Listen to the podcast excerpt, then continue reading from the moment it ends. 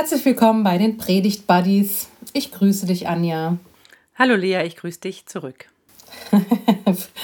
Zurückgegrüßt, vielen Dank. Liebe Anja, wir haben heute schon ein langes Vorgespräch geführt und es ist heute Freitag, der 25. Februar bei dieser Aufnahme und wir haben seit gestern Krieg in der Ukraine und wir haben darüber gesprochen, dass wir traurig sind, dass wir wirklich traurig sind und dass wir das deswegen einmal hier ansprechen wollten. Wenn dieser Podcast erscheint, dann ist es ja schon ein Sonntag nach Kriegsbeginn. Das heißt, wir besprechen den zweiten Sonntag nach Kriegsbeginn. Das heißt, es ist dann schon auch viel gesagt worden und wir werden auch schon nächste Woche viel mehr wissen, wie das jetzt alles weitergegangen ist. Aber wir wollten allen Hörenden mitteilen, dass das jetzt bei uns oben aufliegt und mitschwingt, damit man das so ein bisschen einordnen kann, warum wir jetzt nicht ganz so fröhlich begrüßt haben wie sonst. Genau. Du hattest ja beim letzten Mal Frühling versprochen, wenn deine Stimme wieder gut ist, aber angesichts dieses schwarzen Donnerstags gestern ist Frühling heute nicht so richtig drin, ne? Genau, der Frühling lässt warten und jetzt ist es gerade eher finster. Mhm. Es, ja, also es passt, wollte ich gerade sagen, ja, ein bisschen zur Passionszeit, auch wenn, wenn ich diese Überleitung, ja, die wird nicht in die Geschichte eingehen. Es ist aber der erste Sonntag der Passionszeit, den wir jetzt besprechen wollen. Der Wochenspruch steht im ersten Johannesbrief, Kapitel 3, 8b. Dazu ist erschienen der Sohn Gottes, dass er die Werke des Teufels zerstöre. Und wir haben vorhin schon mal so ein bisschen gedacht, ah, leider sind sie noch nicht ganz zerstört. Ne? Was wir jetzt sehen, ist auch irgendwie Teufelswerk, hat man den Eindruck. Es ja. dient nicht zu niemanden. Es schafft nur Leid für nichts und wieder nichts. Möge das noch mehr gelingen, dass der Mensch beherzter und liebender miteinander umgeht und erkennt, dass Krieg einfach nur Leid bringt, aber ansonsten irgendwie gar nichts. Mhm. Wir sprechen heute über den zweiten Korintherbrief, sechste Kapitel, die Verse 1 bis 10. Du wirst ihn für uns vorlesen nach der Basisbibel. Ich bitte dich, dass du startest. Wir als Gottes Mitarbeiter bitten euch auch, nehmt die Gnade Gottes so an, dass sie nicht ohne Wirkung bleibt. Denn Gott spricht, ich habe dich zur rechten Zeit erhört und dir am Tag der Rettung geholfen. Seht doch, jetzt ist die rechte Zeit. Seht doch, jetzt ist der Tag der Rettung. Wir wollen auf gar keinen Fall Anstoß erregen, denn unser Dienst soll nicht in Verruf geraten. Vielmehr beweisen wir in jeder Lage, dass wir Gottes Diener sind. Mit großer Standhaftigkeit ertragen wir Leid, Not und Verzweiflung. Man schlägt uns, wirft uns ins Gefängnis, hetzt die Leute gegen uns auf. Wir arbeiten bis zur Erschöpfung, wir schlafen nicht und essen nicht. Zu unserem Dienst gehören ein einwandfreier Lebenswandel, Erkenntnis, Geduld und Güte, der Heilige Geist und aufrichtige Liebe. Zu unserem Dienst gehören außerdem die Wahrheit unserer Verkündigung und die Kraft, die von Gott kommt. Wir kämpfen mit den Waffen der Gerechtigkeit in der rechten und in der linken Hand. Wir erfüllen unseren Auftrag, ob wir dadurch Ehre gewinnen oder Schande, ob wir verleumdet werden oder gelobt. Wir gelten als Betrüger und sagen doch die Wahrheit. Wir werden verkannt und sind doch anerkannt. Wir sind vom Tod bedroht und seht doch, wir leben. Wir werden ausgepeitscht und kommen doch nicht um. Wir geraten in Trauer und bleiben doch fröhlich. Wir sind arm und machen doch viele reich. Wir haben nichts und besitzen doch alles. Herzlichen Dank. Gern. Der zweite Korintherbrief, dem sagt man nach, dass es der persönlichste Paulusbrief ist. Es ist auch der emotionalste. Paulus steht so ein bisschen am Pranger, was seine Berufung, seine Befähigung angeht. Er wird in Frage gestellt. In seiner Sendung, in seiner Berufung wird er in Frage gestellt. Da tauchen wohl auch andere Wandermissionare auf, die viel mehr eine Ausstrahlungskraft haben, die mehr mit so einer Herrlichkeitstheologie kommen und wohl ganz charismatische Befähigung auch haben. Und Paulus ist so bildet so einen Kontrast ab. Er hält fest an der Kreuzestheologie, die damals schon unsexy war, vor allem aus paulinischer Sicht. Bis heute ist es ja so, dass wir, wir, wir sind vielleicht jetzt breiter aufgestellt im Bereich der Kreuzestheologie, haben unterschiedliche Zugänge zu, aber wenn man ja so ein ganz steiles Kreuzverständnis von Paulus folgt, dann ist es ja bis heute sehr unsexy und er stellt sehr darauf ab, dass er nichts anderes hat als das Wort vom Kreuz und der Auferstehung und dass er er nichts anderes hat als das Wort Jesu Christi und dass seine Schwäche im Prinzip Gottes Stärke ist. Und er hält fest an seinem Verständnis von einer Niedrigkeitstheologie im Sinne von,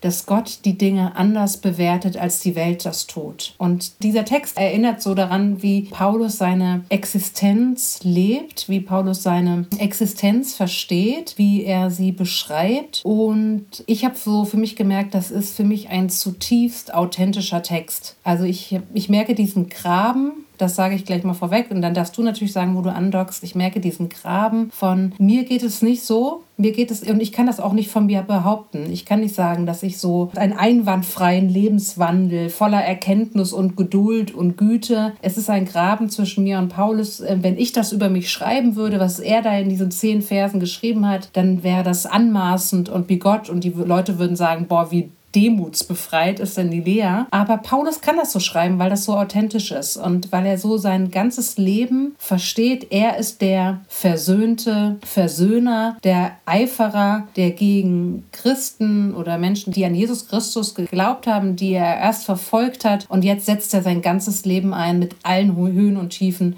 für diesen Jesus. Das ist so der Hintergrund, also 55, Spätsommer, Herbst, Winter, 55 nach Christus. So glaubt man in den Einleitungsfragen, ist dieser Brief entstanden. Wahrscheinlich sind es sogar auch mehrere Briefe zusammengefügt, also mindestens zwei. Und das ist so der Kontext, in dem wir uns jetzt bewegen. Ich würde dich mal bitten, dass du sagst, wo du andockst und dann können wir einsteigen in den Dialog.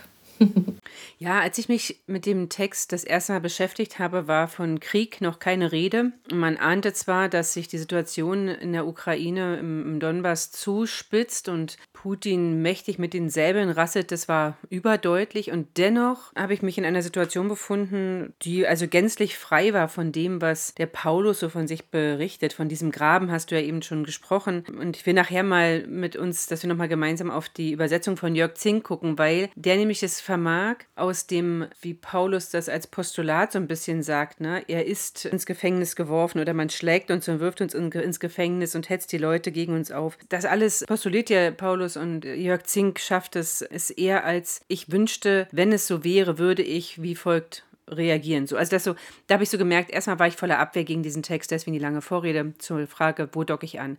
Und dann ist mir nochmal der Vers 1 so aufgefallen. Der zweite Teil von Vers 1, da schreibt Paulus, nehmt die Gnade Gottes so an, dass sie nicht ohne Wirkung bleibt. Und dieses Gnade Gottes, dass sie nicht ohne Wirkung bleibt, da war ich natürlich sofort erinnert an die letzten Wochen, wenn wir immer wieder über das Wort Gottes gesprochen haben, das nicht leer zurückkehrt oder das nicht ohne Wirkung bleibt. Wir haben ja auch immer wieder, also ich, ich werde ja auch nicht müde, auch wenn es vielleicht mittlerweile ernüchternd klingt, zu sagen, wir sind natürlich nicht imstande, Glauben zu machen, aber Glauben zu verhindern sehr schon. Und da merke ich, da docke ich wirklich an, dass ich die Gnade Gottes annehmen möchte, dass ich nicht verhindern möchte, dass andere Menschen diese Gnade Gottes erkennen, dass ich nicht verhindern möchte, dass ich selbst die Gnade Gottes annehmen kann, sondern ich sehne mich sehr danach, dass Gottes Gnade ihre volle Wirkmächtigkeit entfalten kann und die Gnade Gottes geht ja einher mit der Annahme Gottes, mit seiner Liebe zu uns Menschen, zu mir persönlich und das muss ja irgendeine Wirkung haben. Ja, da, da docke ich an. Die Gnade Gottes, die nicht ohne Wirkung bleibt. Das ging mir auch so, dass ich dachte, ah, die Formulierung, die kam doch jetzt schon häufiger, aber mit dem Wort und jetzt geht es um die Gnade Gottes und ich war auch sofort erinnert, darüber haben wir ja auch gesprochen, dieses entweder ist alles Gnade und Geschenk und alles ein Wunder oder irgendwie nichts davon. Und wir sind ja der Auffassung und haben so eine Lebenshaltung, dass wir sagen, es ist im letzten alles Gnade und Geschenk. Mhm. Mhm. So, das habe ich auch gedacht, ja, lasst diese Gnade Gottes nicht so ohne Wirkung bleiben. Das rahmt sich für mich auch für, für mit dem Vers 10. Können wir später nochmal drüber sprechen, dass für Paulus ja wirklich so Freude gewandelte Trauer ist. Dass für Paulus Armut oder Armsein sich in Reichtum wandeln kann. Und wir haben nichts und besitzen doch alles. Das finde ich so spannend. Also was ist dieses alles? Was besitzen wir als Christen? Und da bin ich immer so an Gandhi erinnert, der sagt, ihr habt in mhm. eurer Obhut ein Dokument, was dieser kriegsgerissenen mhm. Welt einfach Frieden bringen könnte. Ja? Aber wir gehen damit um, als wäre es bloß ein Stück gute Literatur, sonst nichts. Jetzt geht es mir nicht darum, uns zu kritisieren oder uns schlecht zu machen, sondern ich finde eher so spannend auch zu sagen, was besitzen wir durch den Glauben? Und ich finde, das sind alles so Verse, die klotzen und nicht kleckern. Das erinnert mich auch nochmal an den Hebräerbrief von mhm. äh, vor kurzer Zeit, vor zwei Wochen haben wir den besprochen, wo gesagt wird, das Wort Jesu Christi trägt das ganze Universum. Mhm. Und ich habe neulich auf einer Trauerfeier gesagt, dass wenn es die Idee vom Himmel nicht gäbe oder die Idee von Ewigkeit, dann müsste man das erfinden. Und ich glaube, das hat auch etwas mit diesem, wir besitzen doch alles. Ja, wenn dieser versöhnte Versöhner sagt, wir besitzen doch alles, dann spielt damit rein diese Perspektive Ewigkeit und diese Idee vom Himmel, glaube ich. Ja, ich, also die, diese Klammer mag ich auch sehr gern. Also Vers 1 und Vers 10 ist wirklich eine schöne, eine schöne Klammer. Aber alles, was dazwischen ist, ist schon für mich, aus meiner Sicht jedenfalls, aus meiner Wirklichkeit, eine echte Herausforderung. Er zitiert ja auch den Propheten Jesaja mit: Seht doch, jetzt ist die rechte Zeit. Seht doch, jetzt ist der Tag der Rettung. Und ich glaube, wenn wir so um uns herum schauen, dann ist gerade jetzt nicht der Tag der Rettung und gerade nicht die rechte Zeit, jedenfalls nicht, wenn wir mit Maßstäben messen, die dieser Welt innewohnen. Ja, also wenige Flugstunden von hier entfernt ist Krieg auf europäischem Boden und wir haben gar keine Idee davon, wie das, also mir fehlt jedenfalls die Fantasie, wie das wieder befriedet werden kann, wie da wieder Heilung rein kann. Und dennoch gilt es, jetzt ist der Tag der Rettung. Jetzt ist die rechte Zeit. Und diesem auf die Spur zu gehen, merke ich, dass da will ich noch mal so ein bisschen innehalten, wenn der Apostel so von dem schreibt, wie, wie er ja wirklich Verfolgung, Misshandlung erfährt, wie er verspottet wird, wie ihm ja auch die Korinther das Leben wirklich nicht leicht machen. Ne? Also Du hast es ja angedeutet mit den Parteiungen, mit, mit den Missionaren, die in Korinth aufschlagen und also eine andere Art von Verkündigung praktizieren. Und Paulus, der ja erklärtermaßen jetzt nicht der super große Redner ist und der auch wie er jedenfalls von sich selber sagt, ja nicht gerade von schöner Gestalt. Im Gegenteil, der ja sogar im zweiten Korintherbrief, das, was du ja von auch schon angesprochen hast, sagt, Gott spricht, lass dir an meiner Gnade genügen, denn meine Kraft ist in den Schwachen mächtig. Ja, das war ja mal vor ein paar Jahren Jahreslosung. Und wie, wie kriege ich das alles in mein Leben übertragen? Wie meine eigene Schwachheit, wie erkenne ich meine eigene Schwachheit? Die muss ja nicht darin bestehen, dass ich ins Gefängnis geworfen werde, sondern ich bin aber auch ein Mensch, der weit entfernt ist davon, immer stark zu sein, weit entfernt ist davon, immer mit frohem Mut voran jetzt schon mal mehr nicht. Und dann mir sagen zu lassen, jetzt ist die rechte Zeit. Auch wenn die Zeit sich überhaupt nicht gut und richtig anfühlt. Es ist dennoch eine richtige Zeit. Es ist nämlich immer die Zeit, mich auf das zu besinnen, was mich hält, nämlich mein Glauben an Jesus Christus, an seine unverbrüchliche Gnade und seine Liebe, die eben wirklich wirkmächtig ist und die dann mich in meiner Armut reich macht. Hm. Das bewegt mich, dass du das sagst, weil ich habe gestern wenige Stunden nach Kriegsbeginn und nach dieser Mitteilung ein Wort zum Sonntag schreiben dürfen für eine Zeitung hier in der Nähe aus meiner Hut sozusagen. Und da habe ich geschrieben, die, die Bibel, die nimmt so den Mund voll Hoffnung. Mhm.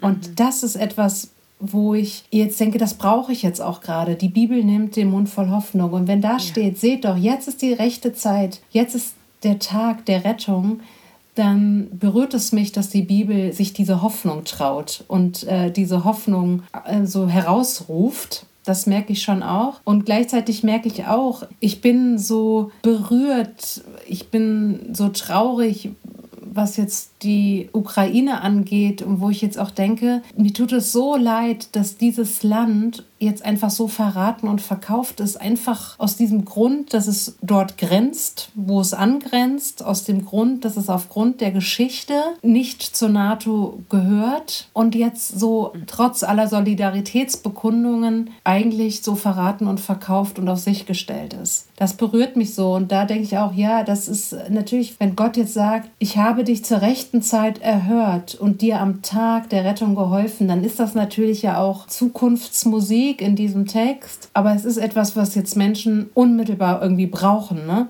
Hoffnung und Perspektive. Und da dachte ich auch, als ich mich mit diesem Text so beschäftigt habe, da war ja auch noch nicht von Krieg die Rede und ich dachte so, boah, ich erlebe das alles gar nicht. Ne? Also ich kann sagen, ich bin so glimpflich durchs Leben gekommen bis jetzt. Ne? Man schlägt mich nicht, man wirft mich nicht ins Gefängnis, man hetzt auch nicht gegen mich oder nur sehr marginal. Aber ich habe mich so daran erinnert, so auch aus meiner Beraterarbeit und äh, meiner psychologischen Beraterarbeit, aus meiner seelsorglichen Arbeit, wie es mich immer tief berührt, wie viele Menschen, gerade junge Menschen, Mobbing erlebt haben. Und ich finde, was er da so beschreibt, sind ja, man hatte das Wort vielleicht damals nicht, aber es sind ja Mobbing-Erfahrungen, die äh, Paulus mit seiner Crew, sage ich mal, mit seinen Buddies erlebt. Und viele hören das anders. Also dieses, ihr hetzt die Leute gegen mich auf. Und es gibt so viele junge Menschen, die das erlebt haben, dass sie, ihnen Schläge angedroht worden sind oder sie auch Schläge erfahren haben und die hören das mit diesem Hintergrund. Und da dachte ich, das, ja, das will ich auch an mich heranlassen und das würde ich, wenn ich diesen Text predigen würde, auch nicht äh, unter den Tisch fallen lassen, dass ihn nicht alle so äh, mit so einem Graben im Erleben hören wie ich, ja. sondern andere da auch anders andocken. Mhm. Es ist ja immer die Frage, die wir uns stellen müssen, wenn wir den Menschen diesen Text predigen, ihnen davon erzählen. Wir sind ja eine Erzählgemeinschaft und entsprechend sollten wir die Texte auch erzählen und erzählen, was es mit uns zu tun hat oder was es mit uns macht oder welchen Auftrag wir damit haben. Denn was erzähle ich den Leuten? Ne? Ich will ihnen ja jetzt, also ich will ja niemandem dazu raten, dass er doch bitte mal solche Erfahrungen machen sollte wie Mobbing und wie geschlagen werden und dass man über ihn hetzt und das braucht kein Mensch. Und dennoch braucht es ja irgendwie einen Link und das ganze Leben, das wir leben, auch wenn wir in einem sehr gesetteten äh, Zusammenhang leben und es uns wirklich, wirklich gut geht, ist das Leben dennoch eine Aufgabe und eine Herausforderung an vielen Stellen. Ich habe gerade gestern hat jemand zu mir gesagt, da war ich ein bisschen ungehalten darüber allerdings, dass die jungen Leute heutzutage so wenig lernen, Dinge wirklich auszuhalten und Erprobungen standzuhalten. Und ich dachte so, nee, das ist einfach nicht wahr. Wir haben nur eine andere Art von Erprobung gehabt, als ich jedenfalls jünger war heutzutage, wo man sehr viel mehr auf dem Präsentierteller ist, erlebt man ganz andere Art von Erprobung. Und die, die Texte, die parallel laufen zu unserem Predigtext aus der Perikopenreihe oder eben die, die dazugehören, die beschäftigen sich auch mit Erprobung, ja. Da haben wir den Hebräerbrief, der sich auf den hohen Priester Jesus bezieht. Der hohe Priester hatten wir das letzte Mal von, glaube ich, vorletztes Mal, whatever, als wir darüber sprachen, welche Aufgabe hat eigentlich Jesus als hoher Priester, nämlich Beziehung wiederherzustellen, ja. Und dieser hohe Priester, der eben da im Hebräerbrief erwähnt wird, der wirklich die Himmel durchschritten hat, äh, auf der Erde war, der sozusagen alles kennt, was uns beschäftigt, all diese Not, das Notvolle, was Menschen auch dann erleben, wenn sie nicht gerade in einer kriegerischen Auseinandersetzung sind. Auch dann erleben Menschen, Menschen, denn wir sind in einer, leben in einer gefallenen Welt, erleben Menschen notvolle Situationen. Und Jesus ist dann hier so als der Akteur, der in all unserer auch Gottverlassenheit, die wir manchmal spüren, für uns vor Gott einsteht. Und das wird ja, der Hebräerbrief macht das ja super deutlich. Mhm. Jetzt ist die rechte Zeit. Macht dadurch für mich wieder nochmal neuen Sinn. Und das erlebe ich, also diesen Text erlebe ich so als Antwort, aus dem, aus dem Hebräerbrief erlebe ich diesen Text so als Antworttext auf unseren Predigtext. Oder eben auch die Geschichte von Jesus in der Wüste, als er von dem Teufel, von dem Versucher auf die Probe gestellt wird. Und die Probe besteht mit profunden Gotteswort. Also der Teufel kommt immer mit Gottes Worten und äh, Jesus antwortet immer mit Gottes Wort. Und wir haben ja zum Anfang davon gesprochen, das Wort Gottes kehrt nicht leer zurück, seine Gnade wird nicht ohne Wirkung sein. Dass die Gnade Gottes nicht ohne Wirkung sein wird, erfahren wir in Gottes Wort, ja. Und damit sich auszukennen und durch Erprobung damit auch durchzugehen, finde ich auch nochmal einen spannenden Ansatz. Gerade auch das, was Paulus erlebt, ist ja eine totale Anfechtung auch seiner Berufung. Da habe ich so gedacht, vielleicht ist das was, was wir mit den Menschen auch besprechen können. Einfach zu sagen, ja, okay, wir erleben nicht eins zu eins das, was Paulus erlebt erlebt hat. Und da sind wir auch dankbar für. Ich finde es ein Grund, wirklich dankbar zu sein. Aber wir erleben auch Dinge, die uns das Leben sehr schwer machen und die unseren Glauben ins Wanken bringen können. Tatsächlich äh, bin ich am Mittwoch schon im Gebet gewesen mit einem Mann aus meiner Gemeinde. Wir haben da so eine Gebetsgemeinschaft immer und wir haben darüber gesprochen, wie kritisch die Situation jetzt gerade in Europa ist und auch gefragt, Gott, wo bist du? Ja, wo bist du? Warum greifst du nicht ein? Das ist ja eine Frage, die ich ja schon so viele Jahre stelle, auch angesichts von Afghanistan und dem Iran und Eritrea und überhaupt die ganze ganzen Krisengebiete, Sudan und so. Und mir dann sagen zu lassen, dass das Wort Gottes mir auch Trost zuspricht. Also mir auch sagt, dass wir in all dem, was für uns notvoll ist und leidvoll ist, von Gott beschenkt sind mit seiner Gnade, nämlich mit der unbedingten Annahme meiner Person, egal was ich leiste, egal was ich bin und wie viel Erfolg ich habe oder auch nicht. Gott sieht mich und nimmt mich an und Gott macht mein Leben dadurch reich. Durch sein Ja zu mir macht er mein Leben reich. Ja, die Gnade ist ja auch wirklich der Ruf ins Leben. Ne? Also er sagt ja, wir sind vom Tod bedroht und seht doch, wir leben. Wir würden uns wünschen, dass das jetzt alle äh, Menschen in der Ukraine und die Russen auch von sich sagen können, dass nicht so viele ihr Leben lassen müssen wegen nichts und wieder nichts. Aber ich finde auch dieses, diese Gnade und das Wort Gottes, das ruft ins Leben, das ruft in die Freiheit und es ruft in die Liebe. Und Darum fühlt sich dieser Krieg auch so, so verfehlt und so falsch an, weil es, weil es genau Leben, Freiheit und Liebe verfehlt. Das ist das Problem, glaube ich. Und da kommt uns natürlich jetzt so dieser Text nah, weil wir ihn aus diesen unterschiedlichsten Richtungen jetzt hören. Ne? Wir hören ihn für andere Menschen, mit denen wir in unserem nahen Umfeld zu tun haben, aber wir erspüren auch, wie mag das jetzt sich anhören und was, wie würde das jetzt wirken auf, auf die Menschen in der Ukraine oder auch ähm, auf die russische Bevölkerung, die ja auch zum Teil in Sorge ist. Also es ist ja nicht so, dass alle sich jetzt freuen über Putins Entscheidung und des Kremls. Ja. Also was ich auch noch mal dachte, Paulus sagt ja, wir wollen auf gar keinen Fall Anstoß erregen, denn unser Dienst soll nicht in Verruf geraten. Und das fand ich so spannend. Wir haben ja beide mal zusammen einen Workshop besucht im Bereich der Schattenarbeit und da war, gab es so eine Aufgabe, die gefragt hat, was ist es, was über dich auf gar keinen Fall in der Zeitung stehen darf. Was dürfen die Menschen nicht über dich erfahren, nicht über dich wissen, nicht über dich schreiben? Und da dachte ich, das ist interessant. Also das Paulus Anliegen auf jeden Fall ist, es soll keiner Anstoß erregen an seinem Dienst. Sein Dienst solle nicht in Verruf geraten. Das ist ihm so wichtig. Dass, wie du schon sagst, du willst nicht dazu beitragen, dass andere Menschen sich vom, vom Glauben abwenden oder den Glauben über Bord werfen das, Paulus ist es wohl das größte Anliegen auch, nicht Anstoß zu erregen und dass eben sein Apostelamt, seine Sendung nicht in Verruf gerät. Und da habe ich für mich so nochmal so gefragt, okay, was ist es denn bei mir, was ich auf gar keinen Fall will? und was auf gar keinen Fall passieren soll. Und da, glaube ich, ist auch nochmal so ein Anknüpfungspunkt. Ich glaube, das, was jetzt passiert, das wollten viele auf gar keinen Fall. Krieg in der Ukraine, weil es darauf verzichtet, eine gut, ein gutes Ergebnis, eine gute Lösung zu finden. Ja. ja, was will ich? Das auf gar keinen Fall auf meinem Grabstein oder der Zeitung über mich steht. Das geht hier vielleicht ein bisschen zu weit, aber in der Tat würde ich gern, dass die Leute über meinen Dienst nicht sagen, er hätte Glauben verhindert. Ich möchte eher, dass Menschen sagen können, ja, wir haben die Gnade Gottes auch durch Anjas Dienst sichtbar vermittelt bekommen. Das wäre mir ein großes Anliegen. Und das finde ich eben so toll, weil du das dann mit Paulus teilst, ne? Ja, ja, genau. Das teile ich wirklich mit ihm. Und ich will mal jetzt den, den äh, versprochenen Jörg Zink-Text in Auszügen mal lesen, weil was mich so berührt dabei, das muss ich kurz vorher sagen, der Jörg Zink vermag dieses ganze Postulat von Paulus als Hoffnung, als Bitte zu formulieren. Es möge so sein. Also, ich lese mal ab Vers 3. Mhm. Meine Sorge ist die, ich möge niemandem ein Hindernis werden für seinen Glauben. Meine Sorge ist, glaubwürdig zu sein als Gottes Diener, indem ich Geduld bewahre in Bedrängnissen, in Notlagen, in Ängsten und unter Schlägen oder im Gefängnis, in Unruhen und Mühsalen, schlaflos und fastend. Ich muss sagen, wenn ich mir das anhöre, ja, oder das eben lese und es geht noch so weiter, das wird jetzt nur zu weit führen, dann kann ich nur sagen, genau das, das ist mein Gebet, dass es, es möge so sein, dass ich die Geduld nicht verliere, dass ich mich bewähre in meinem Glauben, wenn all diese Dinge an mich herangetragen werden, die so problematisch sind. Im Moment, und da bin ich Gott sehr dankbar dafür, peinigt mich gerade keine persönliche Pein, sondern ausschließlich die Pein anderer Menschen. Also die Trauer über die Pein anderer Menschen, so muss ich sagen. Im Moment geht es mir wirklich, wirklich gut und dafür will ich die Dankbarkeit auch nicht verlieren. Und ansonsten mit Jörg Zink formulieren, ich bete und hoffe, dass ich mich bewähre, indem ich die Geduld nicht verliere. Hm. Ja, ja, vielen Dank. Ich äh, ende vielleicht mit dem Schlussgedanken, den ich äh, einmal mehr von Christina Brodereck habe. Wenn sie nur ein Wort hätte, was sie wählen könnte, dann würde sie die Gnade wählen. Und das passt so gut zu diesem, nehmt die Gnade Gottes so an, dass sie nicht ohne Wirkung bleibt. Weil wenn, also das ist ja in letzter Zeit so mein Thema, ich bin so froh, dass Gottes Wort über allen Worten steht. Das war ja auch das Thema von vor zwei Wochen, glaube ich.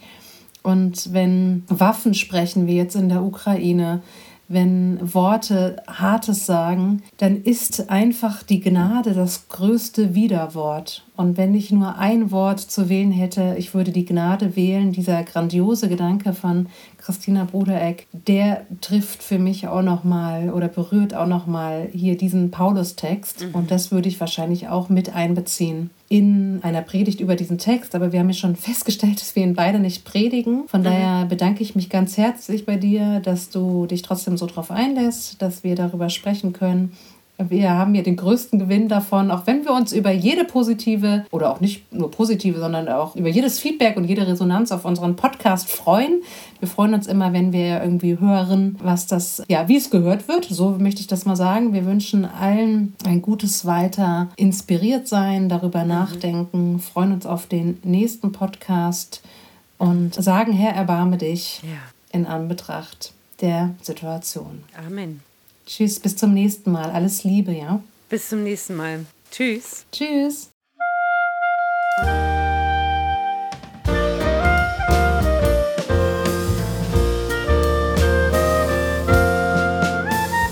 Bis nächsten Montag mit den Predigt Buddies.